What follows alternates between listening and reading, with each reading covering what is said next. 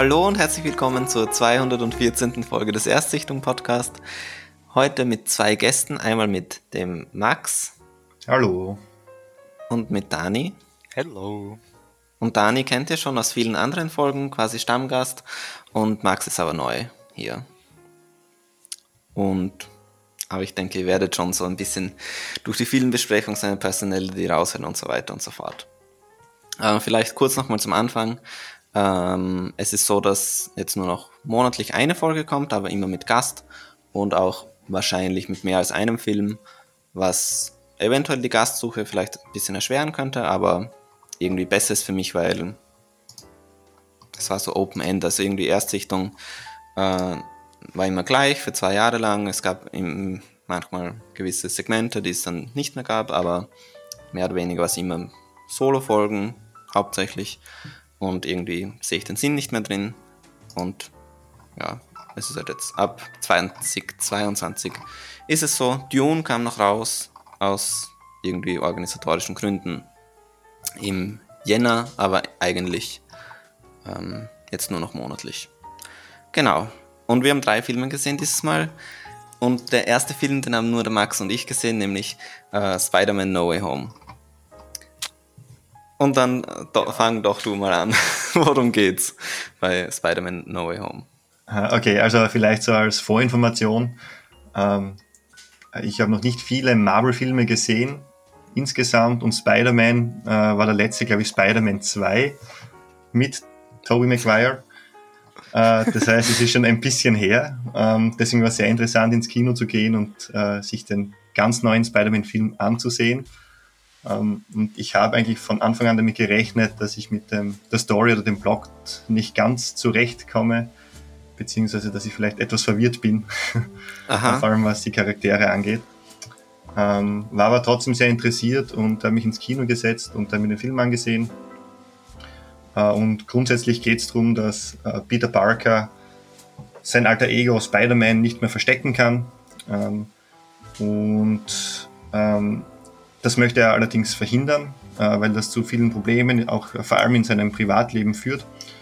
Ähm, und deshalb geht er zu Dr. Strange, bittet um, ihn um Hilfe, der genau dieses verhindern soll, dass die Leute wissen, wer er ist und das geht aber schief. Und eigentlich geht es im Film darum.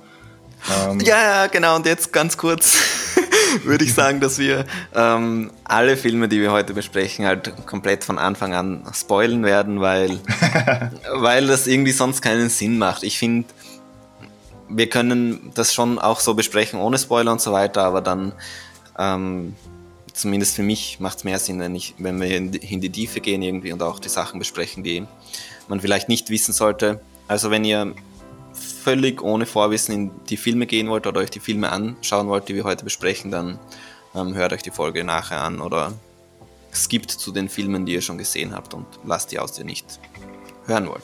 Genau. Bitte, weiter. genau, eigentlich wollte ich eh hier aufhören und sagen, ähm, dass es eben im gesamten Film dann darum geht, äh, ob eben jetzt Spider-Man zum Schluss ähm, der Welt offenbart wird, dass es äh, Peter Parker ist oder eben nicht. Ähm, genau. Und am Ende, im Endeffekt, wenn man das Ende schon vorwegnehmen möchte, äh, ist es so, dass äh, jeder vergisst, wer äh, Spider-Man eigentlich ist. Das heißt, ähm, der Zauber funktioniert sozusagen und äh, es passiert zum Schluss so, dass keiner mehr weiß, dass äh, Peter Parker Spider-Man ist. Mhm. Okay, dann möchte ich aber, bevor wir auf den Film noch näher eingehen, doch noch mal kurz wissen von beiden von euch, wie er eben so zu Marvel steht. Also bei dir, du hast schon gesagt, du hast von den neuen Marvel-Filmen gar keinen gesehen. Genau, überhaupt keinen. Ähm, das heißt jetzt nicht, dass ich kein Fan von Marvel bin. Ähm, tatsächlich bin ich eigentlich nicht dazu gekommen, ähm, solche Filme anzuschauen. Also auch wenn sie im also Fernsehen schauen, tue ich eigentlich generell nicht viel. Äh, und im Kino schaue ich mir eher nicht so Mainstream-Filme an, mhm. ja, sagen wir mal so. Ähm, und deswegen ist es eigentlich äh, dazu gekommen, dass ich in, in, den letzten Jahren auch nicht so viele Marvel-Filme gesehen habe. Genau. Ja. ja, bei mir ist es ähnlich. Also ich mache eigentlich fast schon einen Bogen um die Filme, kann man sagen. Also ich, mhm. ich weiß nicht, ich denke mir dann immer, wenn sie rauskommen, so will ich mir dann anschauen. Äh, nein. Und dann ja. Ich meine, ich krieg's immer so am Rande mit, wenn man es auf Social Media sieht, ja, keine Ahnung, irgendwelche Memes mit Spider-Man und so weiter, aber ich weiß nicht. Genau, was vielleicht auch dazu geführt hat bei mir, dass ich mir die Filme nicht angeschaut habe, ist, dass da ich so eine Wissenslücke habe, was die alten Filme angeht, weil mhm. so viel von der Story irgendwie passiert, ähm, habe ich mir gesagt, okay, ich möchte mir, wenn dann, alle Filme chronologisch gesehen von Anfang bis zum Schluss äh, irgendwann mal reinziehen und habe deswegen eigentlich dann keinen mehr geschaut. Was ich sagen muss, nach diesem Film ähm, habe ich das jetzt wirklich tatsächlich vor, dass ich das jetzt machen werde, äh, weil er doch Lust gemacht hat auf mehr, meiner Meinung nach. Also bei mir ist es ähnlich. Also bei mir ist es so, dass das Vorwissen schon ein bisschen größer war. Also ich war am Anfang so, so drinnen, wie das alles neu war, dieses Marvel Cinematic Universe, also ähm, Iron Man 1, also ich habe ganz oft die ersten Teile gesehen, so Iron Man 1, Captain America 1, Avengers 1. Aber irgendwann wurde es dann zu viel und dann teilweise habe ich die Filme dann noch zu Hause angesehen, nachdem sie im Kino waren. Also sowas wie, ich habe den ersten neuen Spider-Man, also den ersten Spider-Man mit Tom Holland habe ich zum Beispiel gesehen. Ich habe auch Doctor Strange gesehen, aber oft eben die Fortsetzungen dann nicht mehr. Auch Spider-Man 2 habe ich nicht gesehen, ich habe Avengers 2 nicht gesehen. Und durch Spider-Man No Way Home habe ich aber auch mehr Lust bekommen und habe mir dann auch schon mittlerweile den alten Spider-Man, also den Tobey Maguire Spider-Man 2 nochmal angesehen und ähm, Avengers Endgame ohne Infinity War gesehen zu haben. Also weil bei mir kommt halt dazu, dass ich mich schon irgendwie damit beschäftige und dann auch weiß, was passiert. Also ich wusste schon so in etwa, was in, bei Endgame passiert. Und dann ähm, ist es halt so weird, weil einerseits fehlt mir das Wissen nicht, aber andererseits habe ich den Film auch nicht gesehen und deshalb hat das eigentlich ganz gut gepasst, auch mit Endgame. Aber jetzt nochmal zum No Way Home. Äh, also das, die kleine Überraschung, das gab es schon in den Trailern, wusste man das ja schon, dass eben durch dieses Schiefgehen des Vergessens von Peter Parker ähm, wird eben ein Multiver eine Multiversumsschleuse geöffnet oder so in die Richtung, würde ich das mal beschreiben. Und dann kommen halt alle Bösewichte erstmal, das weiß man im Trailer schon, ähm, aus an oder gewisse Bösewichte aus anderen Universen in das Tom Holland Spider-Man-Universum. Eben der grüne Goblin, dieser Dr. Otto Octavius, äh, Sandman und der Elektro-Dude und die Echse. Also auch aus den, also aus allen Spider-Mans, die man kennt, so den seit den 90ern. Auch äh, die Andrew Garfield Spider-Mans. Und was man nicht wusste oder irgendwie schon wusste, je nachdem, wie sehr man sich damit beschäftigt, es gibt eben auch zwei andere Spider-Mans, die in dem Film vorkommen. Und äh, also ich habe den Film in Hamburg gesehen, im Originalton, und diese Momente sind schon krass. Also das sind schon so richtige Kinomomente, weil da gab es dann halt auch so Applaus, so Szenenapplaus, uh, als das revealed wurde. also als die zum ersten Mal auf der Leinwand sind und das ist einfach ähm, schon cool, dass das irgendwie auch so lizenzmäßig geklappt hat, weil äh, Spider-Man ja eigentlich keine Marvel-Marvel-Figur ist. Also Spider-Man ist ja so eine Mischfigur, Spider-Man also ich weiß nicht, ob ihr das wisst, aber eigentlich hat ja Sony die Rechte an Spider-Man. Mhm, habe ich nicht gewusst. Und, und, die haben halt, also deswegen zum Beispiel Venom ist ja auch ein reiner Sony-Film. Da ist ja Marvel, Marvel, das ist ja nicht im Cinematic Universe eigentlich drinnen gewesen noch. Und die haben jetzt halt so gewisse Deals für die Filme, aber es ist alles irgendwie komplex und man weiß nie, wie das weitergeht und wie lange das noch geht und so. Mhm. Und äh, es gibt auf jeden Fall Sachen, die ich kritisieren würde. Genau, also vielleicht auch noch von mir, ähm, ich habe ihn auch in Originalton gesehen. Mhm. Ähm, äh, zufälligerweise, weil er eigentlich um die Uhrzeit gerade in den Originalton war, wo ich Zeit hatte und dann habe ich gedacht, okay, ja, warum nicht?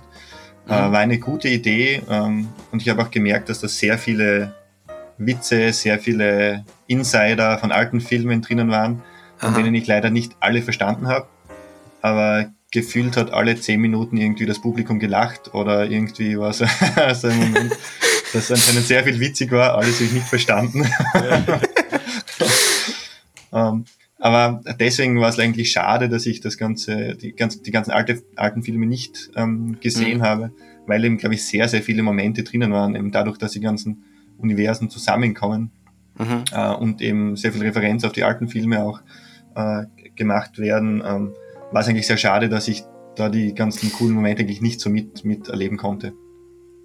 Also für mich das Wichtigste ist eigentlich, ähm, wenn Andrew Garfield MJ rettet, weil das ist halt so, dass in seinem Film kann er halt seine Freundin nicht retten. Mhm. Und das ist halt dann für ihn so, ah, wenigstens hier habe ich es geschafft. Ja, ja. Also es gibt schon eben sehr viele diese Verweise, aber also wenn man die alten, wenn man auch nicht mal die, die Tobey Maguire Filme gesehen hat, dann ist es wirklich, glaube ich, nur halb so lustig irgendwie. Ja, aber eben, ähm, obwohl ich die alten Filme nicht gesehen, gesehen habe, ähm, hat mich der Film trotzdem irgendwie gepackt und ich habe ihn cool gefunden anzuschauen und ähm, deswegen ja, werde ich mir die alten Filme jetzt sicher ansehen. Also ganz kurz für die Sachen, die die ich so ein bisschen kritisieren würde, aber die mir eigentlich egal sind. Also, weil bei mir ist es halt immer so eine Gefühlssache und manchmal hänge ich mich auf so Kleinigkeiten auf und manchmal ist es mir komplett egal. Und hier ist es mir eigentlich komplett egal, aber trotzdem ist es mir irgendwie so aufgefallen. Also einerseits diese Logik, wer jetzt da hinkommt in diese Welt durch dieses Portal. Also dass die Spider-Mans ja, die Spider-Mans sind die dann weitergelebt haben und dann in dieser gleichen Zeit und bei den Bösewichten, dass die sind ja gestorben teilweise mhm. und dass, dass dann irgendwie die zurückgeholt werden aus einer Zeit, als wo sie noch gelebt haben, aber irgendwie doch in der Zukunft. Also das war irgendwie weird. Ja, ja, finde ich auch. Und das wird auch gar nicht versucht, dass es erklärt wird, aber es ist auch okay, also weil wenn es erklärt worden wäre, dann wäre es halt auch irgendwas gewesen, so als Erklärung. Mhm. Und was mich mehr gestört hat, ist ganz am Ende, äh, also so im Showdown, gibt es eine Szene, wo ähm, der Tobey, Tobey Maguire Spider-Man, Peter Parker, so erstochen wird von hinten. Mhm. Und das ist so eine reine Szene, damit du als Publikum oder als Zuseher kurz diesen Oh mein Gott Moment hast, aber im Endeffekt ist es komplett egal. Mhm. Also am Ende ja. hat es ja keine Null Konsequenzen, der, der stirbt jetzt nicht dadurch oder so und das, also das fand ich irgendwie ganz weird. Diese ja, also Entscheidung, das so reinzunehmen. Ich muss sagen, generell äh, der Plot war mir irgendwie ein bisschen zu simpel. Mhm. Also es, es war jetzt nicht ähm, es war sehr überschaubar, was jetzt passiert irgendwie. Ähm, und eben diese Action-Szenen waren irgendwie so, so halbherzig gemacht. Also der letzte Showdown, okay, mhm. das sage ich, ähm, war ganz cool. Äh, vor allem wie so die Spider-Man gemeinsam auch ähm, gekämpft haben und dann eben der eine Moment, wo, wo man denkt, okay, jetzt packen sie es nicht und dann raufen sie sich nochmal zusammen und dann mhm. schaffen sie es irgendwie. Das war okay, aber so generell die anderen Kämpfe der Action, die andere Action, die passiert, war irgendwie, äh, irgendwie unnötig, so. Keine Ahnung. Also es, es fühlt sich teilweise so ein bisschen so an, so, jetzt komisch das zu sagen, aber eben so comichaft, dieses, ähm, auch was, wo ich nicht so der größte Fan bin normalerweise, dieses, ähm, der Held verschuldet was und dadurch gibt es, werden Bösewichte dann kommen überhaupt in die Welt oder werden stärker oder so. Ähm, das finde ich oft irgendwie dumm, weil, weil ich immer weiß, ja, wenn hättest du das nicht gemacht, dann hättest du jetzt das Problem nicht so. Und ja, ja, genau, genau. Und das war in dem Film ganz, ganz arg, finde ich. Also das mhm. habe ich auch gedacht, sehr oft gedacht ähm, wenn er das jetzt nicht gemacht hätte, dann wäre das alles nicht passiert, eigentlich komplett die Schuld des Helden so im Endeffekt. Mhm. So. Also ähm, nur das, das Einzige, ja. das Einzige, was mir sehr gut gefallen hat, ist, dass er halt dieser Ansatz, wir wollen die nicht einfach besiegen, sondern wir wollen die irgendwie bekehren, heilen oder wie auch immer. Ähm, diesen Ansatz fand ich irgendwie ganz cool, weil äh, das kannte ich so nicht aus Superheldenfilmen. Meistens ist es halt wirklich so dieses, wir besiegen den und am Ende ist halt im Gefängnis oder verunglückt, tot, nicht wirklich getötet, sondern eher so im Unglück gestorben. und äh, dieser Ansatz von wegen, wir wollen, den auf, wir wollen dem auf den Grund gehen, warum sind die eigentlich böse geworden und warum machen die, was die machen, äh, fand ich schon ganz cool und also wirklich, ich, ich bin richtig positiv aus dem Kino gegangen und für mich war es auch so über dir, dass ich dann eher Interesse gehabt habe, ja, vielleicht schaue ich mir doch noch ein paar von den alten Filmen mhm. an. Genau, eine Szene vielleicht noch zu erwähnen, die Post-Credit-Szene, ähm, weiß nicht, ob du die auch gesehen hast oder ob du gleich aus dem Kino gestürmt bist. Die richtige, also es gibt ja, es gibt ja die Post-Credit-Szene und dann gibt es ja noch den Trailer.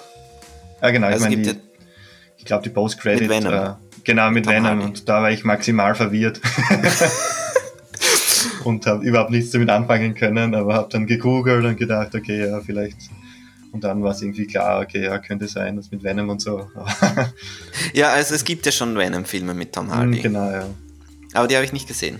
Aber für, für mich die Verwirrung war, dass, ja, heißt das, dass jetzt, also für mich ist klar, dass jetzt ähm, Tom Holland im Spider-Man-Universum ist von Sony auch mit mhm. Venom zusammen, aber für mich war dann nicht klar, ist jetzt Venom auch im MCU so mhm. drinnen oder nicht, weil eben da dieses Stückchen Alienmasse ja zurückbleibt. Ja, genau, ja, genau. Im MCU-Universum quasi. Ja.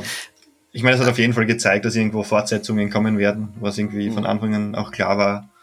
Ähm, aber damit ich das alles so verstehen kann, werde ich, wenn ich mir noch einmal einen Film anschauen werde davon, auf jeden Fall mehr äh, von den alten Filmen gesehen haben.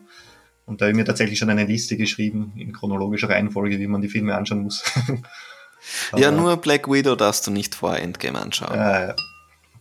Aber für mich, ganz kurz noch, um das abzuschließen, auch wenn es ein bisschen sinnbefreit ist, aber ähm, jetzt eben nach Endgame finde ich es so ein bisschen schade. Also Endgame ist halt so ein Endpunkt auch für mich für diese Marvel-Reihe.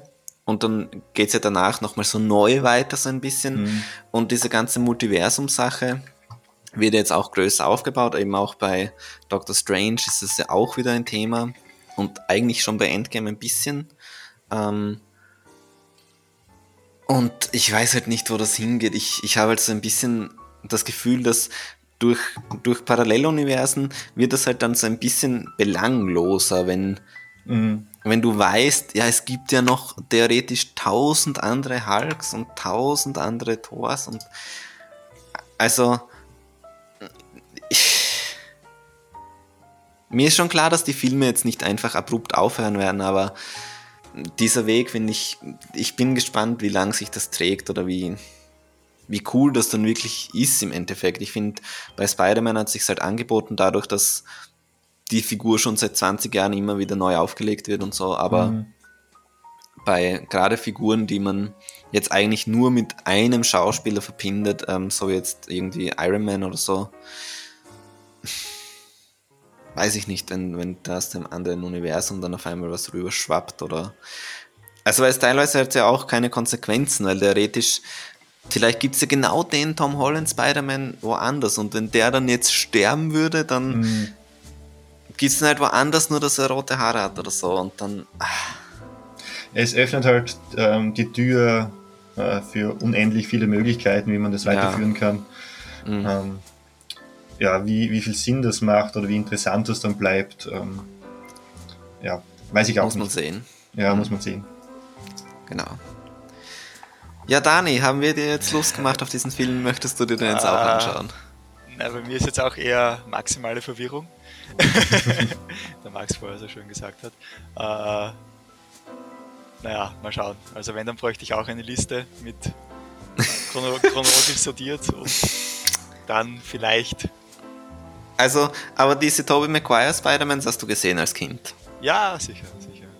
Ja, also ich finde, ähm, also es reicht fast, wenn du nur die Spider-Man.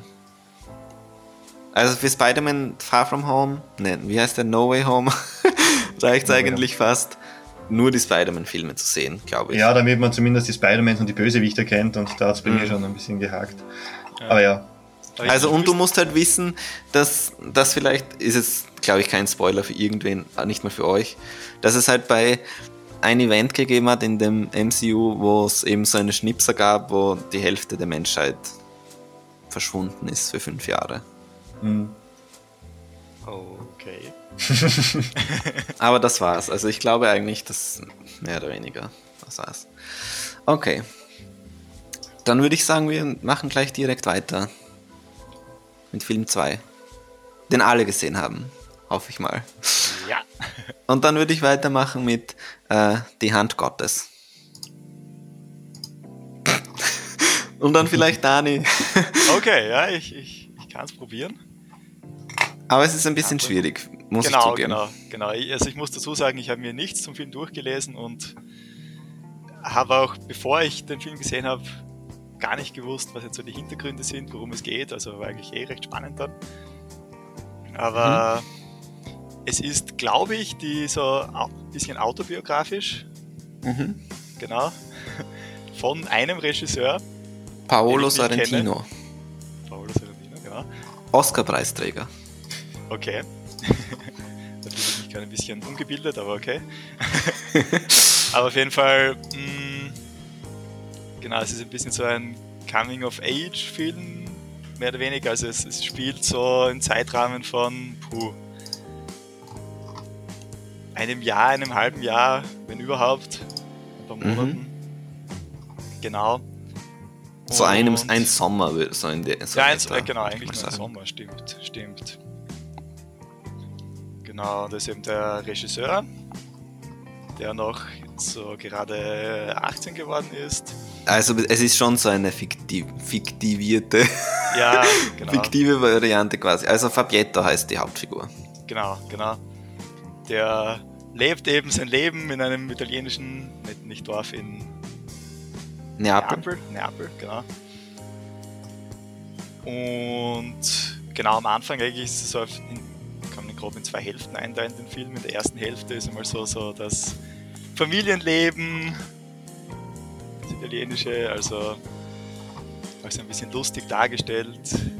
Keine Ahnung, man sieht dann so, zum Beispiel sie bei den Familien feiern und dann kommt die Das ist, die geil, das ist eine richtig geile Szene für mich. bringt eine, eine Tochter daher und bringt ihren neuen Freund mit und er ist halt, ja,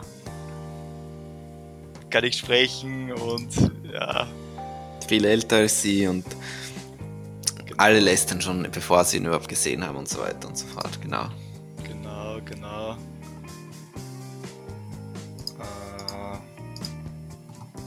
Ja, aber ich finde, eigentlich ist das eigentlich schon eine ganz gute Zusammenfassung. Also, ähm, es ist eben so ein Coming-of-Age-Film ähm, im Neapel der 80er Jahre und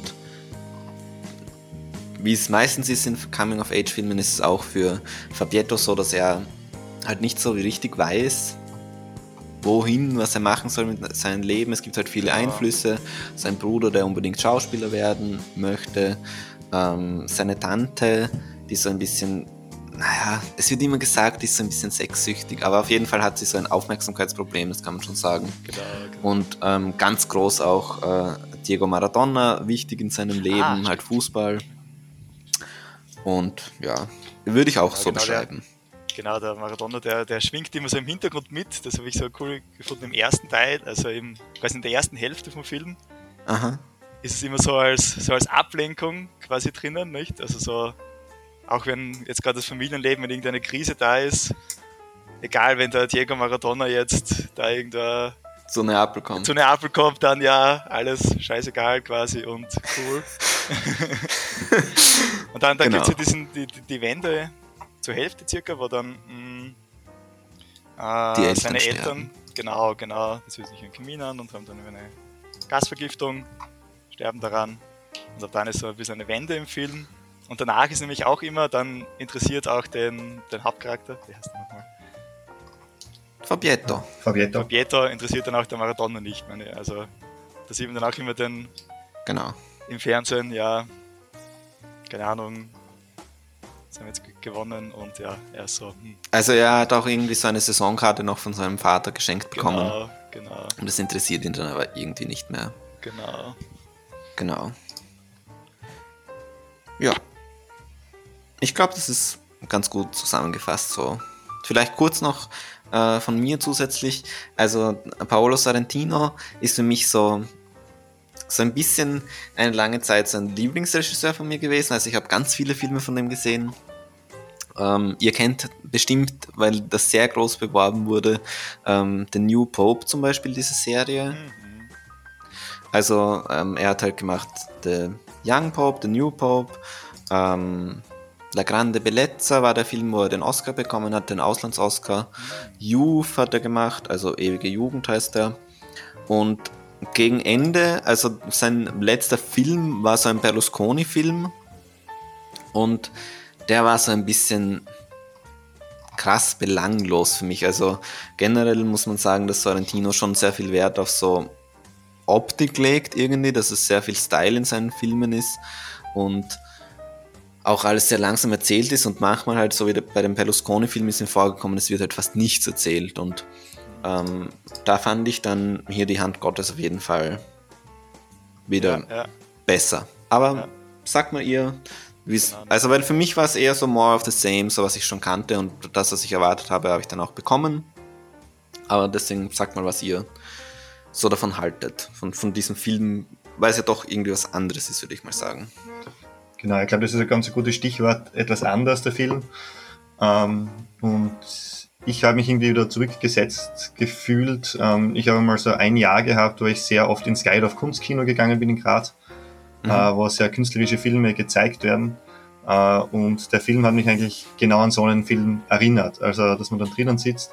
Und ich muss sagen, äh, mir hat das sehr gut gefallen. Also ich äh, bin auch ein großer Fan von eher künstlerischen Filmen, die jetzt nicht unbedingt im Mainstream sind. Äh, und ich würde diesen Film, den Filmen eigentlich zuordnen.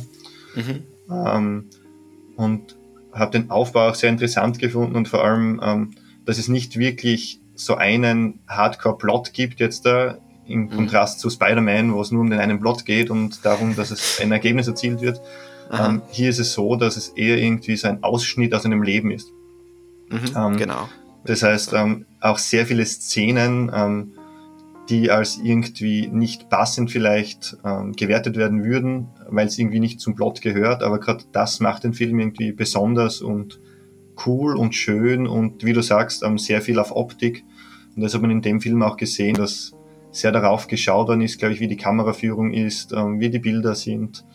Ähm, und äh, eben das hat mich sehr angesprochen, ähm, weil es eben etwas anderes ist. Und ich war irgendwie als Person da in Neapel in den 1970er Jahren, glaube ich, war das, ähm, und habe mich so gefühlt, als ob ich irgendwie dabei wäre und habe dieses italienische Feeling von damals irgendwie gespürt, so mit der Familie als ein wichtiger zentraler Punkt im Leben, obwohl einem sehr viel gestritten wird. Andererseits aber Fußball als Hauptpunkt, fast als Religion dort.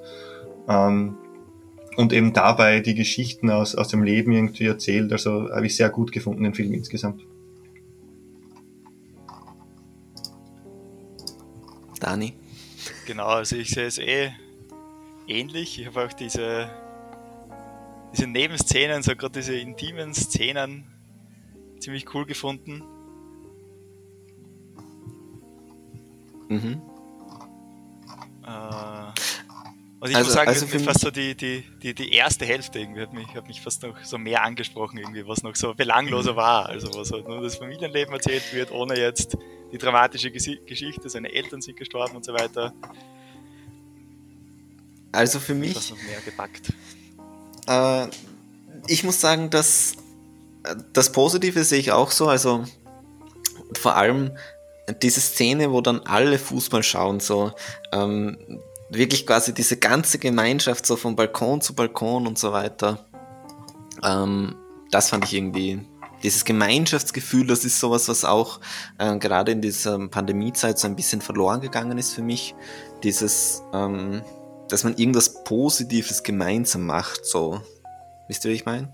Mhm. Okay, okay, okay. Das dass, irg dass irgendwas so zentral ist, was eigentlich so unbedeutend ist, aber trotzdem alle feiern das. Dieses nicht so krass individualistische, sondern dass es irgendwie ja. was gibt, was, was für alle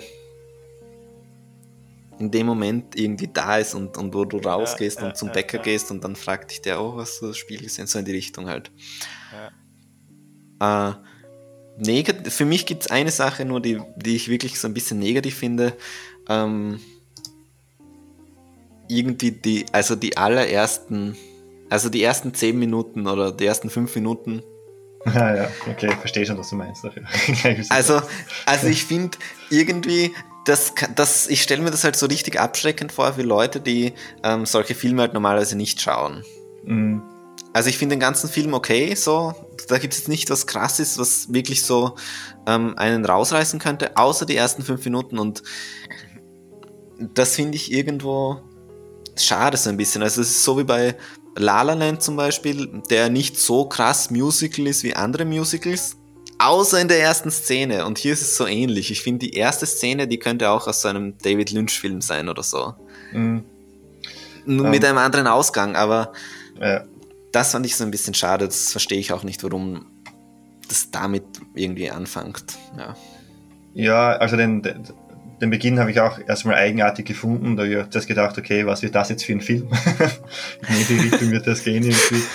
Ähm, was ich cool gefunden habe, ähm, ist irgendwie, ähm, dass der Beginn und das Ende wieder irgendwie ähm, was gemeinsam hatten, ja. und zwar den kleinen Mönch.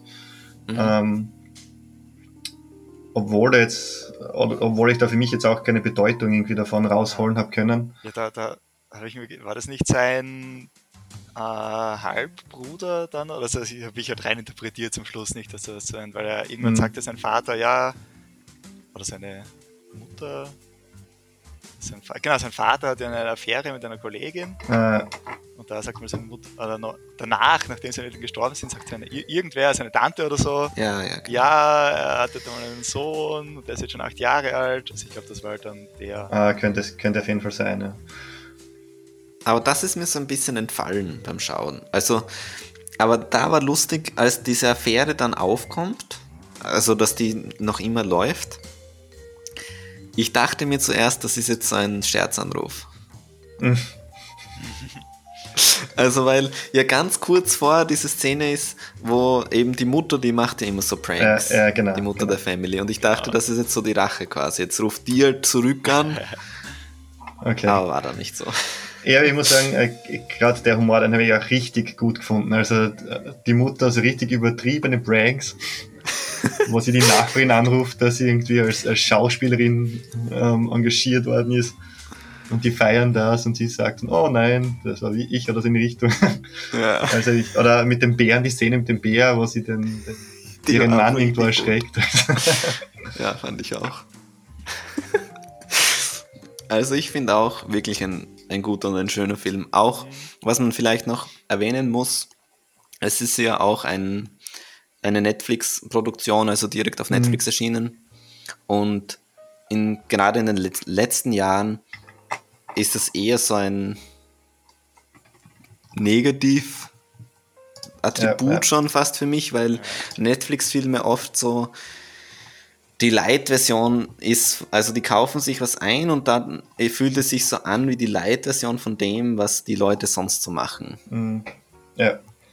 Also auch sogar sowas wie Irishman, der war schon gut, aber halt so ein bisschen die Light-Version von dem, was halt Scorsese früher gemacht hat. Und also und das war schon einer der besseren und oft sind halt so Netflix-Produktionen so ein bisschen ah, schwierig. Aber es gibt auch so verschiedene Arten von Netflix-Produktionen und ich glaube, sowas wie die Hand Gottes ist halt so ein reines Prestige-Ding, damit die halt auch zeigen können, ja, wir haben auch Kunstfilme bei uns, nicht nur. Also das ist jetzt kein Film, glaube ich, der der für Netflix so ein großer Werbefilm ist, kommt zu uns, wir haben die Hand Gottes, sondern es ist schon eher so prestigemäßig, glaube ich. Mhm. Ich glaube, das zeigt auch, dass das Netflix mit der Qualität jetzt ganz anders auch werden kann, beziehungsweise schon ganz andere Möglichkeiten hat und gerade solche Filme wie der zeigen, dass sie auf jeden Fall auf, auf höchstem Niveau mitspielen können. Mhm. Und das auch in den nächsten Jahren auf jeden Fall äh, werden. Also, ich meine, sie haben sehr, sehr viel Geld und stecken auch sehr viel Geld rein in die Produktionen.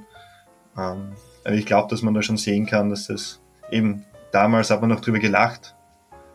Ich glaube, heute ist es schon so, dass Netflix da schon ganz oben mitspielt. Mhm. beim Film muss ich noch dazu sagen, bei einigen Szenen, gefühlt jede Szene hat irgendwie was gehabt, wo man selber was reininterpretieren kann. Also irgendwo, mhm. ähm, wo man auch denken kann, okay, vielleicht hat er an das gedacht, jetzt beim, beim Filmen oder das soll die Szene aussagen.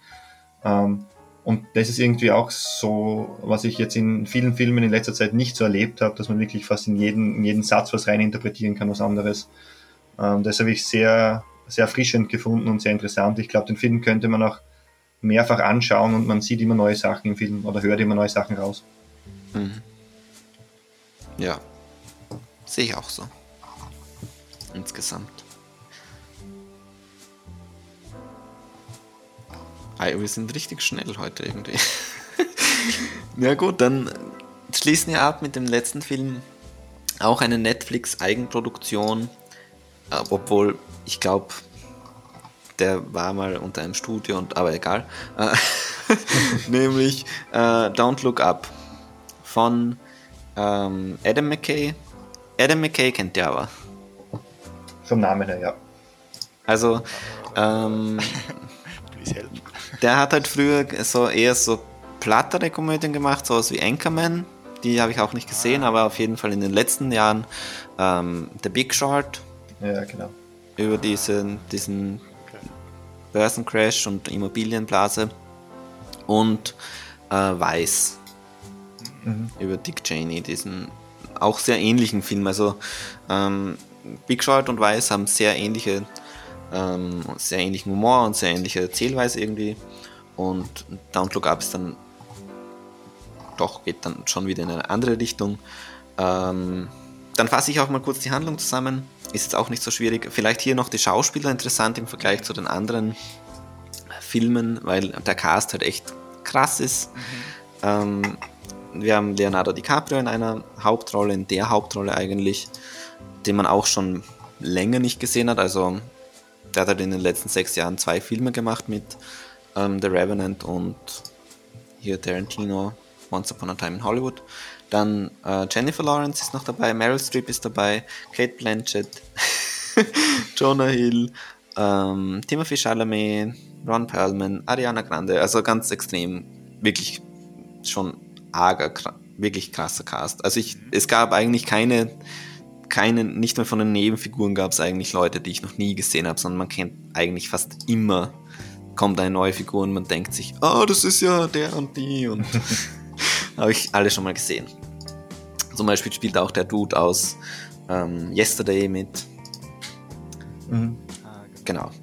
Und es geht darum, dass, also genremäßig finde ich es schwer einzuordnen. Es ist so eine Satire, Dramedy.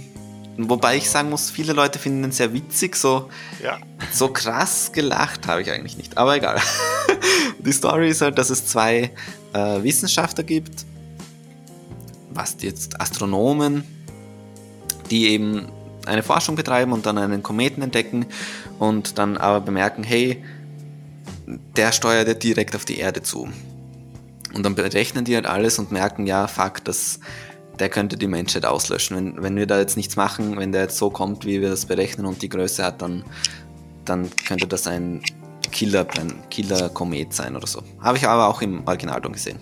also, äh, genau. Und dann äh, geht es eigentlich den ganzen Film darum, dass die versuchen, die Öffentlichkeit darüber aufzuklären oder gewisse, gewisse Mächte in Gang zu setzen, dass halt irgendwas unternommen wird dagegen, dass der nicht auf die Erde, mit der Erde kollidiert, dass da irgendwie was gemacht wird. Einfach Aufmerksamkeit schaffen, würde ich sagen, ist von denen so die Hauptaufgabe. Und wie gut das funktioniert und was dann wirklich unternommen wird, das ist dann so die weitere Handlung von dem Film. Aber an sich würde ich sagen, zwei Wissenschaftler, die halt versuchen, zwei Astronomen, die versuchen, Aufmerksamkeit zu schaffen über eine Situation, die das Ende der Menschheit bedeuten wird. genau. Also da habe ich den Beginn schon sehr, sehr äh, lustig gefunden, äh, eigentlich, weil eben einerseits die ähm, Jennifer Lawrence hier eine PhD-Studentin spielt äh, und der Leonardo DiCaprio der, der ähm, Professor eben ist äh, und sie eigentlich äh, so eine introvertierte ähm, wie ich sagen, Hipster, Hipster-Studentin oder PhD-Studentin irgendwie ist, äh, oder die sie verkörpert. und er ein Wissenschaftler ist ähm, und sie den äh, Kometen eigentlich fast per Zufall entdeckt, kann man sagen. Also sie ist dort im Labor und hört Musik und schaut sich da ein bisschen die, die Sternbilder an äh, und sieht dann etwas. Und äh, was in den ersten Szenen ganz lustig ist, ist eben, dass der Professor dann herkommt, sich das anschaut und nicht mehr wirklich weiß, wie er das berechnen muss. Das heißt, man merkt, das ist jetzt äh, zwar schon ein Professor, Astronom, aber der vielleicht äh, auch die letzten Jahre sich auf andere Dinge konzentriert hat mhm. äh, und eben nicht so stark diesen wissenschaftlichen Fokus eben gehabt hat. Und selbst überrascht war, dass eben dort was entdeckt wird oder dass der es auch nicht fassen kann, ähm, als sie das ausrechnen. Mhm. Genau. Ähm, und vielleicht so zusammengefasst, wie du sagst, äh, dass der Film lustig ist. Ähm, eigentlich finde ich auch, dass der Film nicht so lustig ist, also er hat schon ein paar lustige Szenen und ich finde, dass gerade Jonah Hill in seiner Rolle nicht wirklich so super hineinpasst, weil er das zu witzig spielt und zu übertrieben und ich finde, der, der, der Film könnte mehr, sogar mehr Ernsthaftigkeit vertragen irgendwie. Ähm, ich ich finde es fast in die andere Richtung, aber okay, ja, mach weiter.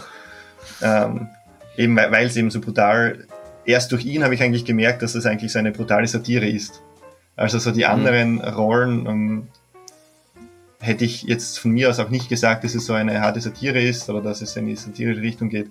Aber gerade durch ihn habe ich das erst gemerkt und habe den Film dann auch beim Weiterschauen irgendwie in einem anderen Blickwinkel gesehen, weil er doch irgendwie in beide Richtungen gehen könnte, finde ich. Also es könnte auch irgendwo in Richtung Drama gehen, äh, mhm. wenn es eben anders gespielt werden würde, wenn die Schauspieler vielleicht anders spielen würden. Aber eben gerade das hat mich am Anfang ein bisschen gestört. Ähm, danach habe ich es ein bisschen, äh, oder habe ich es äh, doch eher lustig gefunden oder hat es dann schon gepasst. Okay, Dani, Wortmeldung. Okay. Na, ich meine, also ich finde den Film mal richtig geil. Also ich habe den echt richtig gefeiert und auch, glaube ich, werde mir den noch fünfmal anschauen. Aber ich meine, okay, so zum Witzigkeitsgrad da habe ich jetzt nicht wirklich was auszusetzen. Also ich finde halt, ähm, ich glaube von der Witzigkeit her, also ich habe halt auch von vielen Leuten gehört, dass sie ihn wirklich witzig finden und so. Und Dani, du findest den auch wirklich witzig? Ja, voll. Also ich okay. Also, also ich, ich fand schon, okay, ich also ich fand schon, ich musste schon auch öfter lachen und zum Beispiel so ganz dumme Sachen haben mir halt auch sehr gut gefallen. So dieser Running Gag mit diesen Snacks, für die sie da zahlen mussten im Weißen Haus, zum Beispiel, das fand ich richtig gut. Ähm, aber ähm, ich denke mir, dass irgendwie schon ein bisschen die Intention war, dass Leute den sich anschauen und dass es deswegen auch gut ist, dass er auf Netflix kommt zum Beispiel, wo Leute den halt sehen und sich denken, oh schau, Leonardo DiCaprio, Jennifer Lawrence, ich schaue mir das mal an. Und wenn das jetzt ein Drama wäre und dann würde das auch so vermarktet werden, man würde das auch wissen, dann sehen sich den noch weniger Leute an, die den irgendwie sehen sollten und ähm, der Film hat ja eine klare Message und der hat ja klare Bezüge, mhm. was damit gemeint ist, so in der Realität.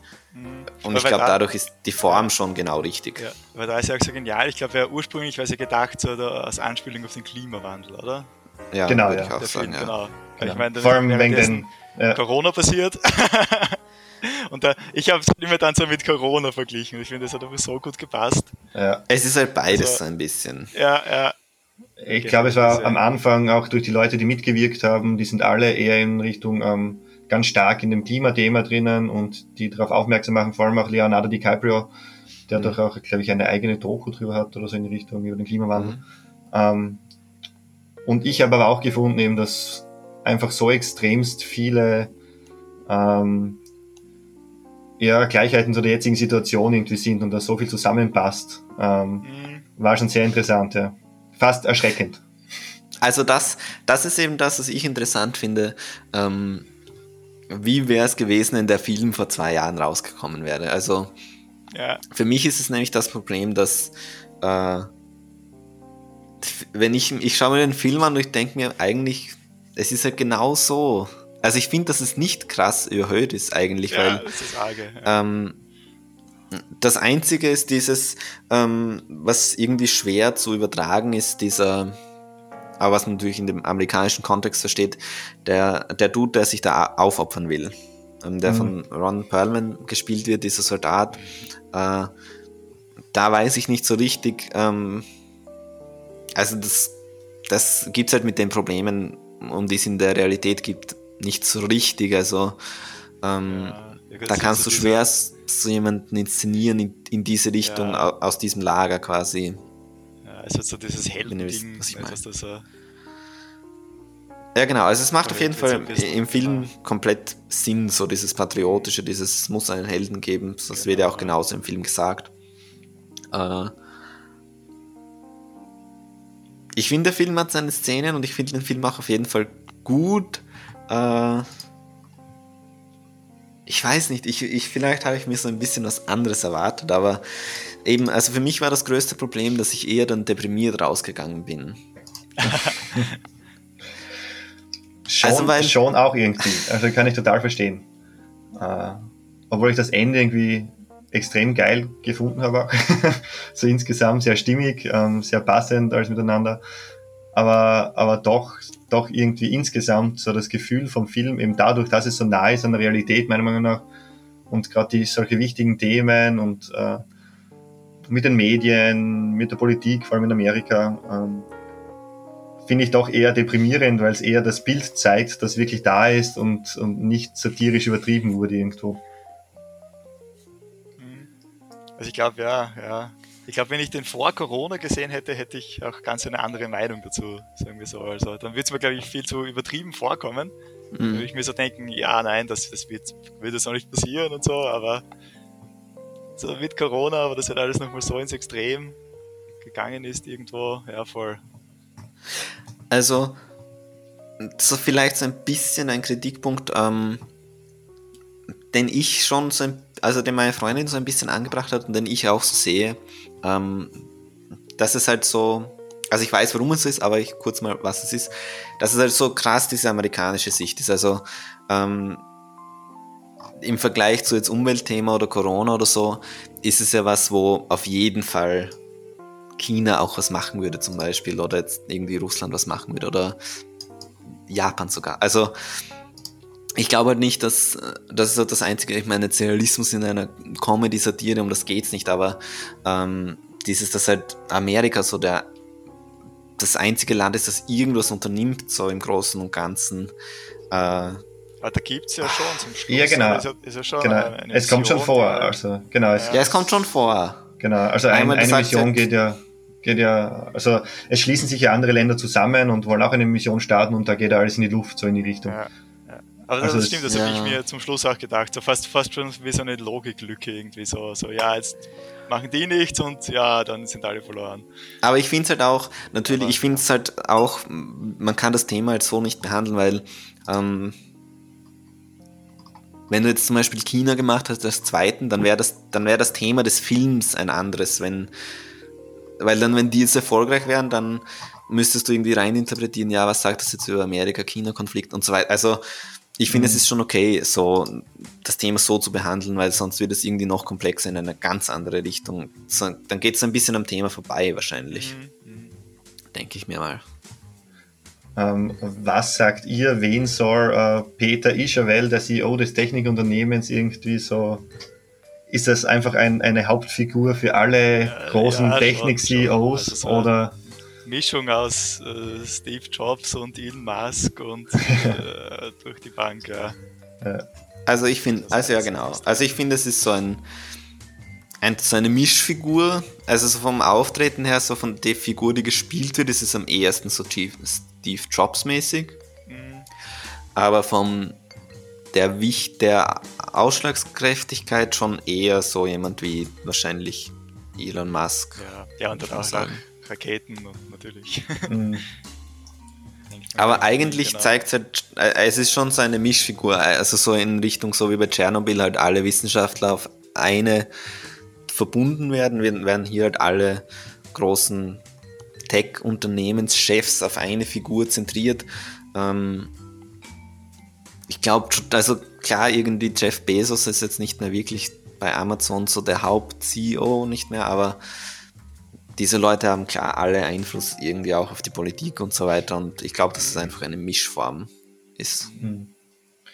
Da habe ich irgendwie äh, auch gefunden, ähm, nicht ganz logisch gefunden, irgendwie den Grund, äh, oder vielleicht ist es eh Absicht gewesen, warum sie den Planeten äh, oder den, den Kometen ähm, zerstören wollen, ist ja, weil dort wichtige Rohstoffe oben sind. Ähm, einerseits irgendwo eine wissenschaftliche äh, wissenschaftlicher Fehler, weil nicht wirklich äh, wichtige Rohstoffe auf so einem Kometen oben sein können, soviel ich weiß, weil der aus, äh, glaube ich, Staub und irgendwas anderem besteht, aber egal, davon abgesehen. Ja, es, können schon auch Metalle. Also es gibt das schon, es, es, es gibt das auch, dieses ähm, Kometenmining und so weiter, das, das ist schon ein Thema, was es auch in der Realität so gibt, teilweise. Also ich, es, ich glaube, es kommt ja auch darauf an, wovon das jetzt ein Komet ist, ob das jetzt ein, also ich glaube, bei dieser Art von Komet, der wirklich von einem Stern ist, kann, könnte ich mir vorstellen, dass es eventuell weniger dieses gibt, aber wenn das jetzt irgendwo von einem Mond, von irgendwo ist oder so. Also ich glaube, es kommt darauf an, mhm. was für aber, ein Teil das jetzt äh, ist. Ja, genau. Egal davon abgesehen, ähm, geht, vielleicht äh, ist es eben, das, geht es da um ein paar Millionen, glaube ich, habe ich rausgehört im Film, oder um ein paar Milliarden. Und das scheint dann doch recht wenig zum Vermögen von einem äh, Technik-CEO zu sein, so im Vergleich irgendwie. Also ich finde, ähm, da hinkt die Story etwas. Also ich meine, es, es soll zeigen, dass es dass gerade um Geld geht und dass es ja, nur ums Geld so geht. Das, das finde ich und so null. über alles halt so, so, ja, okay, das ist dieser Komet, da haben wir Ressourcen drauf, aber es ist halt ja. so dieses ins Extrem getrieben, so ja, wir können die Ressourcen vielleicht kriegen mit dem Risiko, dass alle Menschen draufgehen, so nicht. Und dann machen sie es halt trotzdem. Mhm. Also, also, also es bringt mir nichts, weil sie sowieso draufgehen, nicht? Ja, genau. Also es geht ja da um also es geht schon um Milliarden, aber ich weiß schon, wie du meinst, so im Verhältnis. Ähm, aber diese Verhältnismäßigkeit, das ist ja in der Realität auch so. Also eh, klar, wenn du dir jetzt mal denkst, ähm, Jeff Bezos war, oder weiß nicht, ob jetzt momentan, aber der reichste Mann der Welt so. Und dann ist es trotzdem so, dass bei den meisten Amazon Warenhäusern die Leute irgendwie in Flaschen pinkeln müssen und so es gibt ja auch keinen logischen Grund dafür, weil wenn die Arbeitsbedingungen besser wären oder vielleicht mehr Leute dort arbeiten würden, wäre der trotzdem der reichste Mann der Welt. Also es ist ja nicht so, dass er jetzt sagt, ja, oh mein Gott, dann ist alles, geht den Bach runter, sondern es, es wird, geht ja immer um Optimierung, auch egal wie viel Geld und Umsatz gemacht wird. So. Und, und das ist ja, ist ja wieder stark dieser Persönlichkeitskult so mhm. ins Lächerliche gezogen, nicht? Also also ja, vielleicht habe ich fast schon der Messias ist und so der ja. Gott.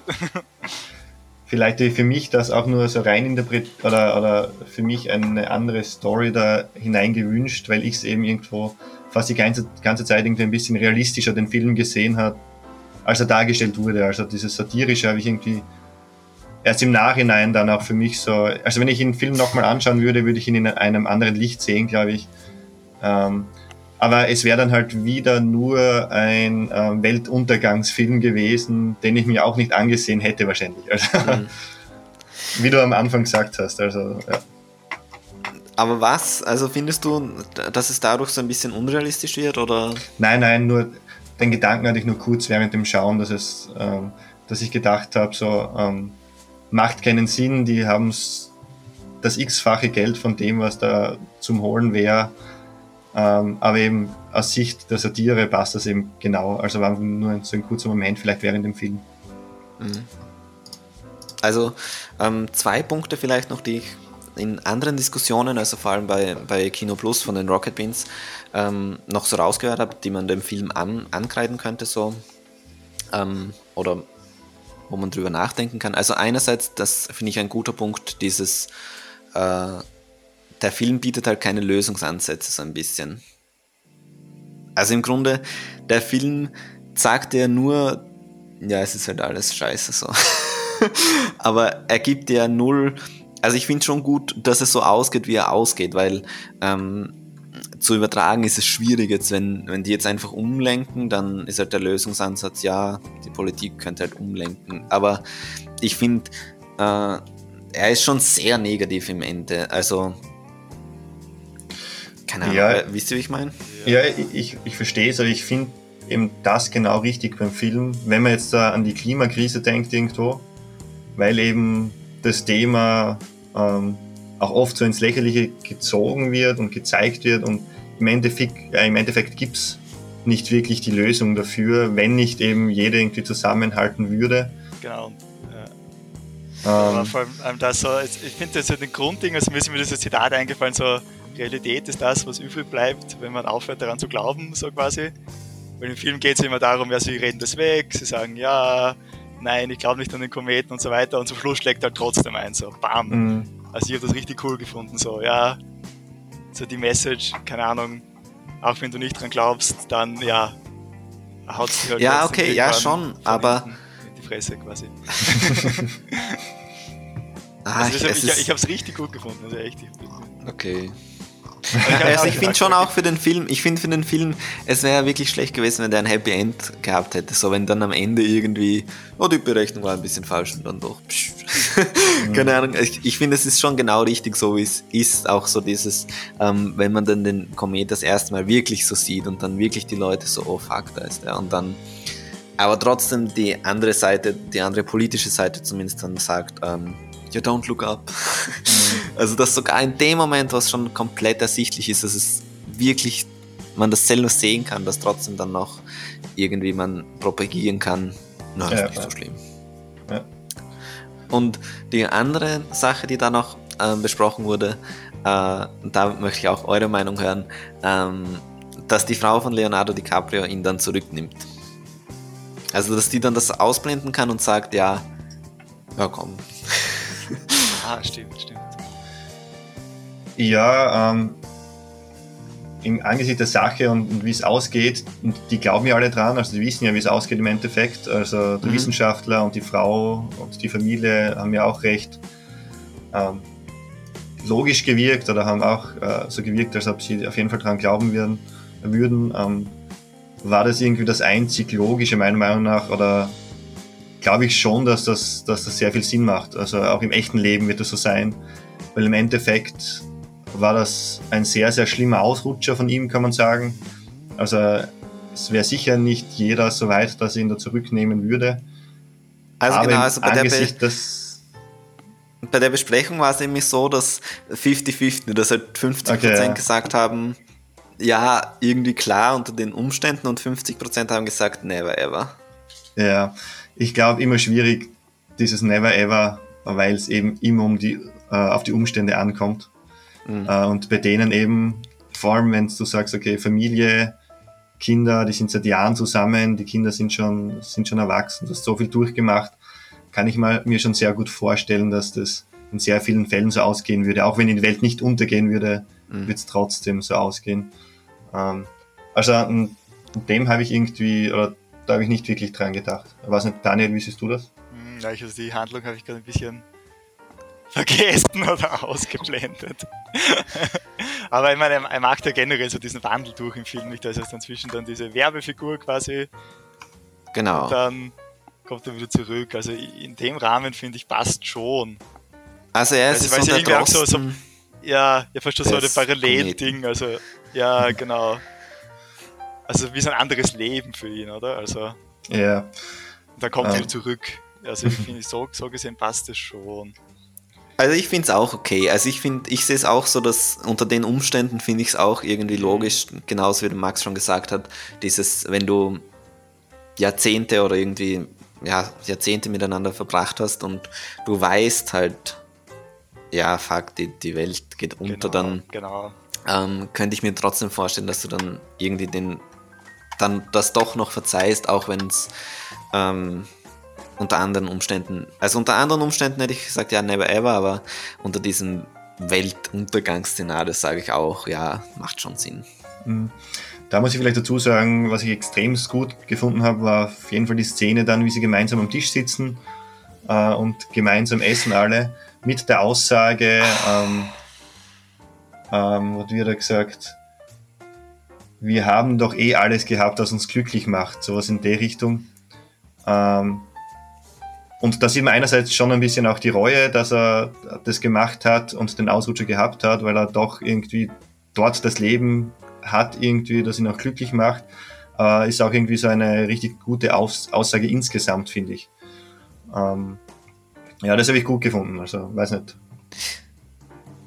Also, ja, da, da, da war ich so ein bisschen gemischter Meinung. Also, weil einerseits äh, finde ich halt das gut, so übertragbar auf, auf unsere Situation, so dieses sowohl Corona als auch ähm, Umweltthema, dieses, dass alle immer Angst haben vor diesem Verzicht und dieses, oh, welche Einschränkungen bringt das mit sich und so weiter und so fort. Und dass man, wenn man sich ehrlich ist, ja, fuck, wir haben ja trotzdem alles so.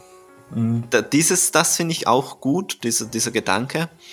Ähm, was mich so ein bisschen gestört hat, und das ist meine eigene Meinung, keine geborgte, ist dieses, äh, ja, was sagt es dann aus, dieses, ähm, dass gerade diese Leute, die immer dafür gekämpft haben und die immer irgendwie das schon wussten, dass es so ausgehen wird, dass, dass die dann das so ein bisschen wegignorieren, so in den letzten Momenten, so das so ausblenden. Also jetzt nicht dieses Zitat, sondern so diese generelle Essensszene am Ende. Ähm, weiß ich nicht, also weiß ich nicht, wie ihr das gesehen habt, aber für mich war das eher so befremdlich. Ähm, einerseits dieses ein bisschen so, fast so ein Actionfilmmäßiges, so Cool Guys, don't look at explosions, so. Wir schauen es uns jetzt nicht mal an, so. wir, wir blenden es komplett aus. Und andererseits eben dieses, ja, was ist jetzt die Bedeutung davon? Wie soll ich das jetzt interpretieren, dass genau diese Leute dann eigentlich sagen, ja, jetzt ist es mir aber, jetzt blende ich es ein bisschen ja, aus. Aber okay, ah. ich meine, aber zu dem Zeitpunkt war es ja schon zu spät, nicht? Das war ja schon klar, jetzt können sie nichts mehr tun, egal was sie machen. Mhm. So, auch wenn sie den Kometen sprengen, sprengen sie die Erde mit quasi. Also ich habe das dann schon gut gefunden. So, sie haben ihren Kampf gekämpft quasi und ja, ein paar sind abgehauen mit dem Raumschiff, das ist ja auch noch so geil nachher. ähm, und dann so, ja, und dann leben sie halt noch die paar Minuten, die sie haben, so, so voll wie es geht, nicht? Also mhm. sie fallen, fallen nicht in Panik, sondern sind halt da im Moment und genießen das, was ihnen noch bleibt, sozusagen. Ja, genau. Aber auch, auch genau, weil sie sich sicher sind, dass es ja nachher aus ist. Das, also ich finde, das passt schon. Also, ich finde auch von, von, von dem her so, sie genießen noch den Moment so, sie genau. Äh, schätzen noch das Wert, was sie haben und verfallen nicht in irgendeine Panik oder irgendwie genau, genau. diese Plünderei und so, weil das ja auch nichts bringt, sondern es ist schon das Sinnvollste, was sie machen können. Genau. Andererseits ähm, glaube ich, dass durch die Entstehungsgeschichte ein Film entsteht ja nicht in so schnell und auch mit diesem Cast. Ich glaube schon, dass das eher auf die Klimakrise ja, ja. zu beziehen ist, als auf äh, Covid jetzt. Ja, und, und da denke ich mir halt im Vergleich zu dem Komet ist ja die Klimakrise doch was, was schon ewig währt irgendwie. Also, wir wissen schon seit den 60er Jahren oder was gibt es Wissenschaftler, die sagen, äh, Klimakrise. Und dann ist ja dieser Komet nicht so schnell da wie, wie die Klima, also der Komet ist schneller da als die Klimakrise und dann mhm. Ist natürlich der Zeitpunkt, wo sie essen, da ist schon alles zu spät, aber ah, ich finde da irgendwie die Analogie so ein bisschen trotzdem schwierig. Aber ja, egal, ist wahrscheinlich gut, so ein bisschen was, halt, genau.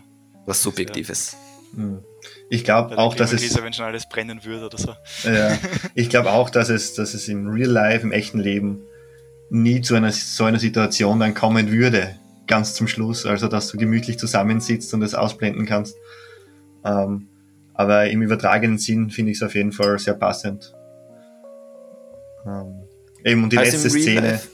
Ja, genau. Im Real Life auf Kometensicht jetzt ähm, so eine Mischung wahrscheinlich. Also man würde dann wahrscheinlich eher Barbecue machen draußen, dass man so oh, Kometen schauen und aber trotzdem den Moment genießen, so eine Mischung.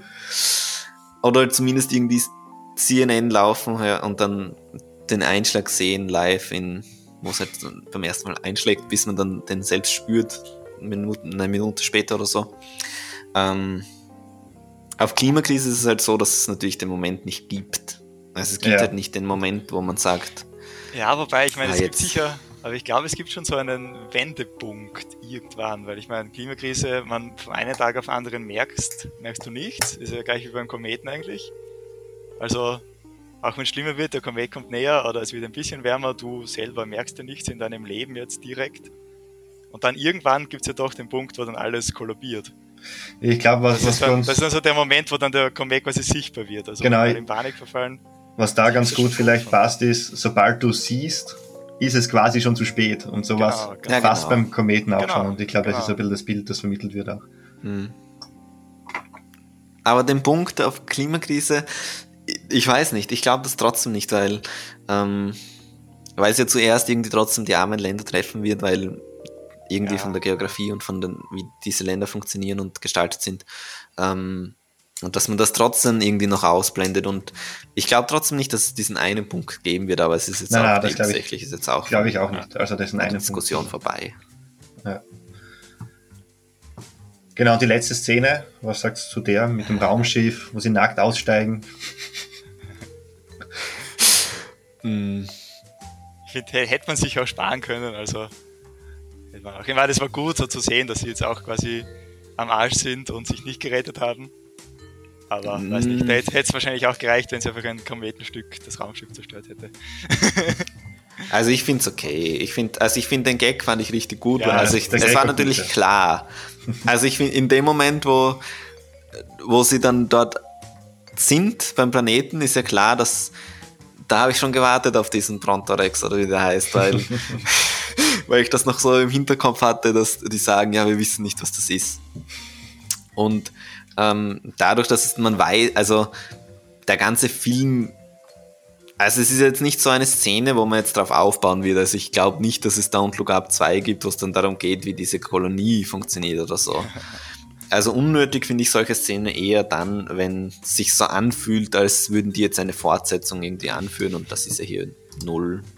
Also ich finde für diesen, für diesen paar Gags, die da noch drinnen sind, auch dieses, ähm, diese Ansichtssache wieder, dieses, dass irgendwie ein Drittel gestorben ist, aber natürlich dadurch, dass die überlebt haben, sagen ja, nice, war Erfolg. Ähm, ja, also es ist so ein bisschen offen. Also ich finde jetzt auch nicht, dass man sagen kann, dass die jetzt klar dort alle sterben werden, nur weil es dort gefährliche Tiere gibt.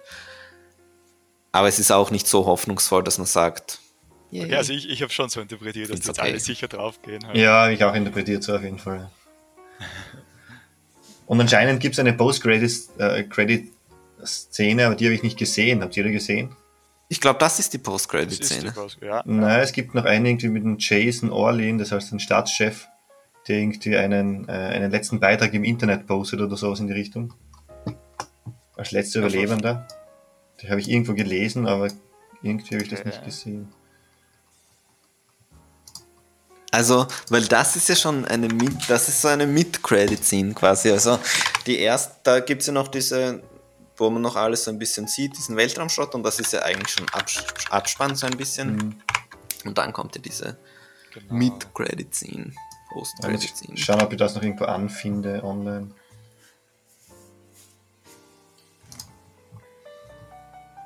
Egal, insgesamt finde ich ein auf jeden Fall gelungener Film. Ich auch. Mhm. Also ich finde echt so. Ich werde mir noch ein paar Mal anschauen. Ähm, Also von für den- mich, Ja. ja, ja bitte.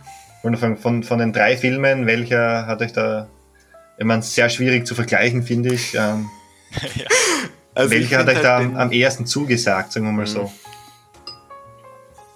Also bei mir ganz klar Don't Look Up. Ja, weil Spider-Man nicht gesehen hast wahrscheinlich. Ah, Aber mal so, also- nein, weil es mal so den, den, das, das, das trifft einfach und auch, es ist für eine andere Krise geschrieben worden und es passt einfach trotzdem eins zu eins auf das, was wir jetzt haben. Also ich finde das genial. Mm. Also ich finde es schwierig, also ich habe so ein bisschen auch die Filme absichtlich so unterschiedlich gehalten. Bei der Auswahl jetzt, was wir besprechen. Also ich finde, man- sie sind ja schon sehr unterschiedlich von... Also wir haben einen krassen Mainstream-Film, wir haben einen Film, der irgendwie Art künstlerisch ist und, und einen Film, der halt so schon Mainstream ist, aber auch sehr aktuelles Thema behandelt und auch vom Genre her sehr eigen ist.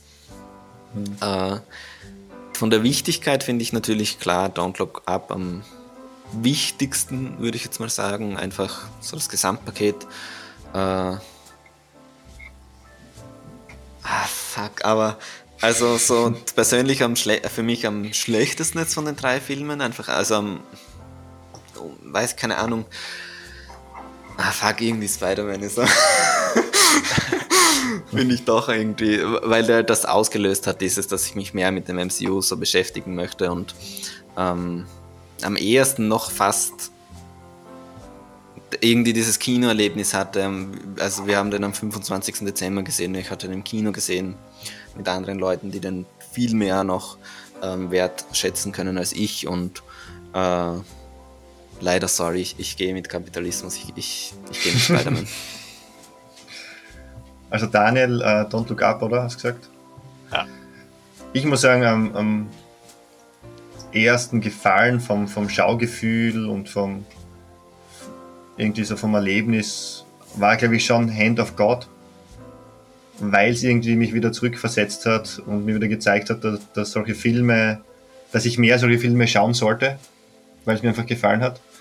Äh, mhm. Andererseits muss ich aber sagen, gleich wie beim Fritz auch, Spider-Man hat mich schon auch dazu bewegt, dass ich mehr in diesem Marvel-Universum wieder anschaue. Das heißt, dieses Jahr werde ich sicher einige Marvel-Filme schauen, weil ich das doch irgendwie enjoyed habe. Aber alle drei Filme, also ich, ich finde eine sehr gute Auswahl. Also es war jetzt keiner, wo ich sagen würde, hat mir nicht gefallen.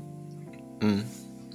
Ähm, vielleicht eine kleine Frage noch zum Diskutieren mhm. zu Don't Look Up. Ähm, glaubt ihr, dass so ein Film die richtigen Leute ähm, trifft? Das heißt, dass dort die richtigen Leute zum Nachdenken anregt? Nein. ja. Also ich glaube, die würde einfach sagen, nein. Äh, keine Ahnung.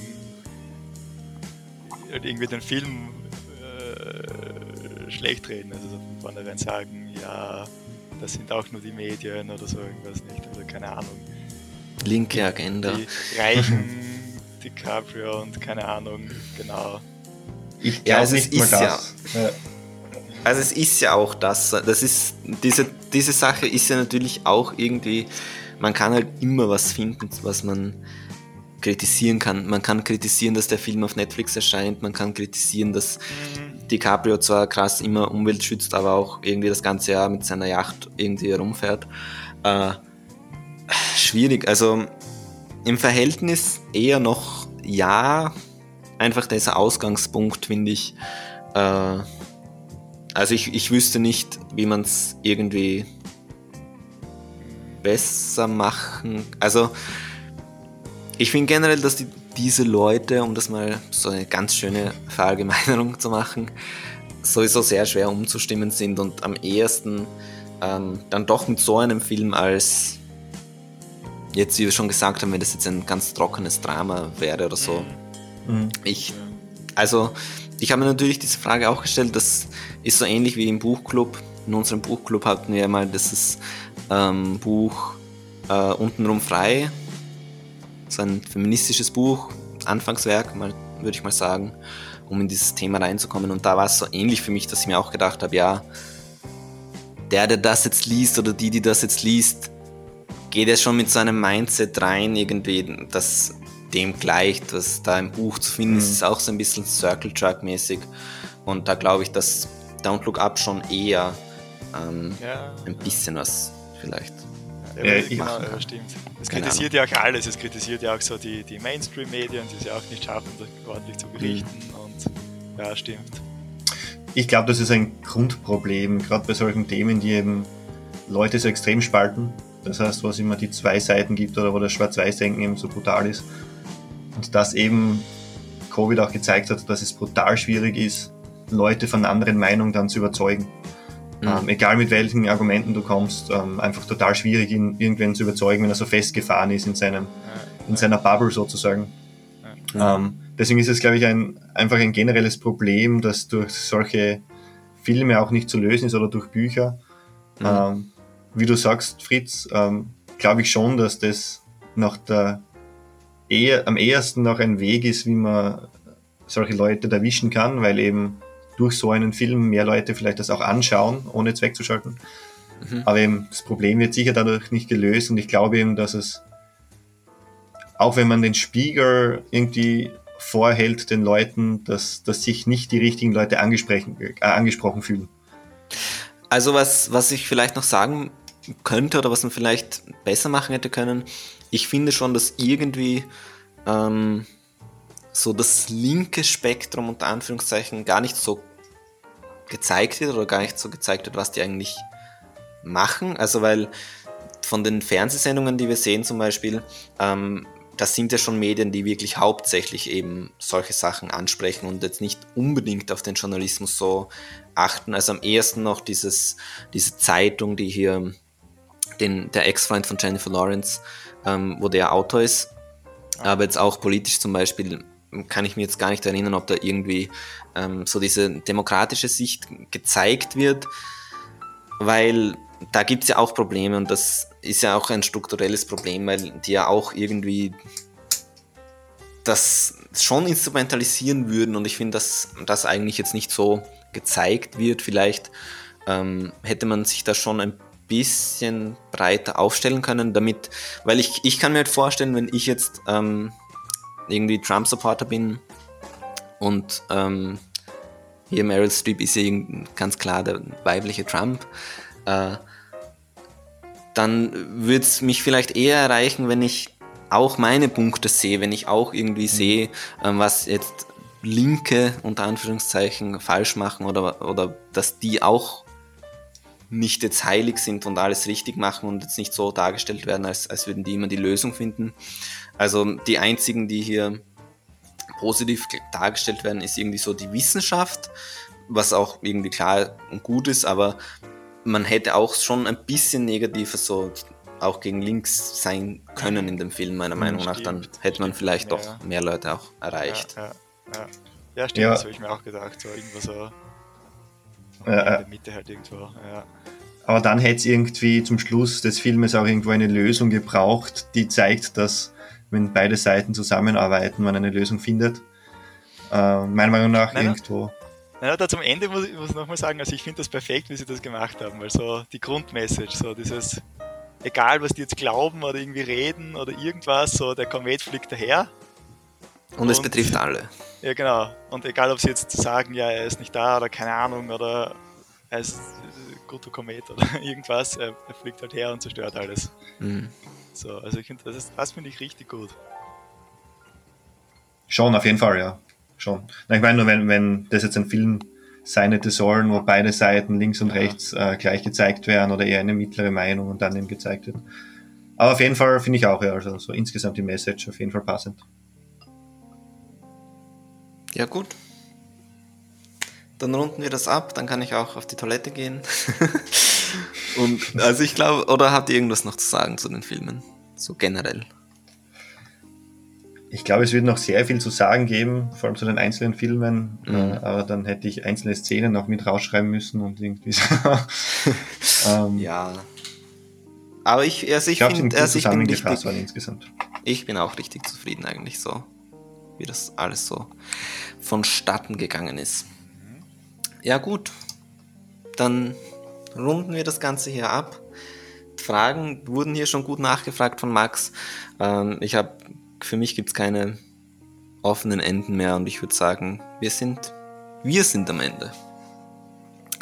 Und dann vielleicht können ja irgendwelche Zuhörer so ein Feedback hinterlassen, ob es jetzt irgendwie besser ist oder schlechter oder ob es eine Mischform, vielleicht zwei Folgen im Monat oder was auch immer ähm, cooler wäre oder ein, immer nur wieder Solo-Folgen. Mir hat es auf jeden Fall sehr viel Spaß gemacht und ich bin froh, dass ihr da wart. Danke, dass ihr hier mitgemacht habt. Vielen Dank für die Einladung. Und ja, bis zum nächsten Mal. Tschüss. Ciao.